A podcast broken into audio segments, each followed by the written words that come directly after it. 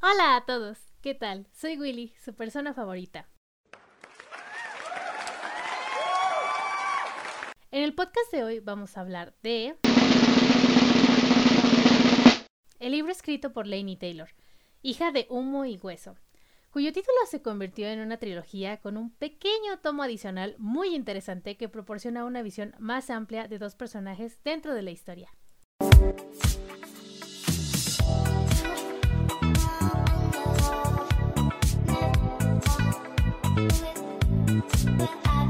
Nuestra historia comienza con una chica adolescente llamada Karou, quien vive sola en su departamento en la ciudad de Praga, un lugar encantador.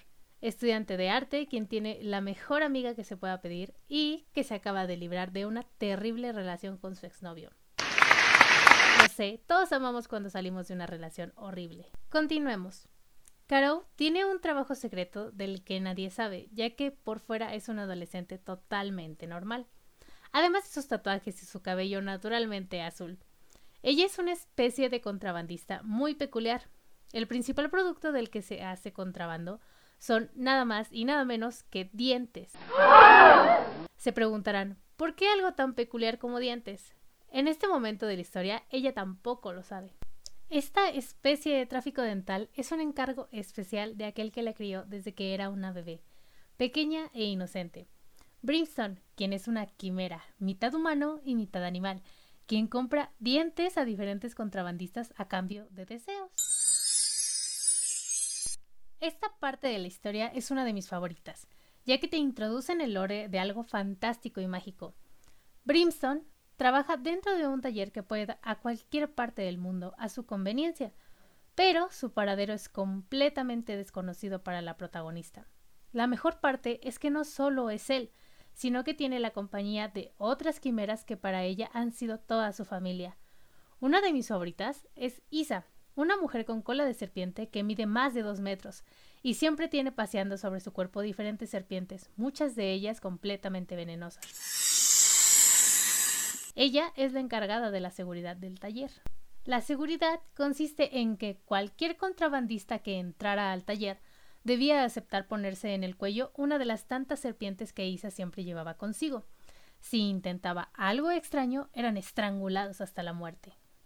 En uno de sus tantos encargos, Karou comienza a encontrarse en las puertas repartidas por todo el mundo que dan al taller de Brimstone una serie de manos marcadas en ellas, como si la palma estuviera ardiendo y se posara contra la madera. Es aquí cuando nuestro otro protagonista aparece, un serafín armado y peligroso que intenta acabar con la vida de Karou. Aquí va. Después de un combate casi a muerte, ella apenas logra escapar con vida. Después de todo, Akiva la consideraba un enemigo por estar tan cerca de las puertas del demonio, como es que los serafines conocían a Brimstone. ¿Quién diablos era esa chica y por qué una humana tendría negocios con una quimera?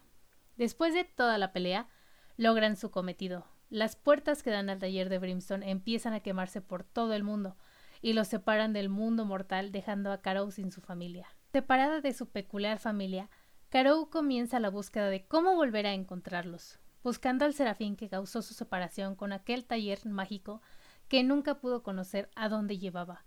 ¿Dónde estaba? Ansiaba la respuesta, y era seguro que la conseguiría con Akiva, de una u otra manera. Comienza una travesía de guerra, romance, venganza, donde nuestros protagonistas se ven involucrados con una historia del pasado que terminó con corazones rotos y una trágica muerte. Este libro me parece tan interesante y tan genial. Al principio puedes considerar que se trata del típico romance fantasía entre una chica y un ser sobrenatural, pero tiene un gran trasfondo del por qué cada uno es lo que es, se trata de un romance que sobrepasa la vida misma y una guerra de miles de años entre serafines y quimeras. ¿No es romántico?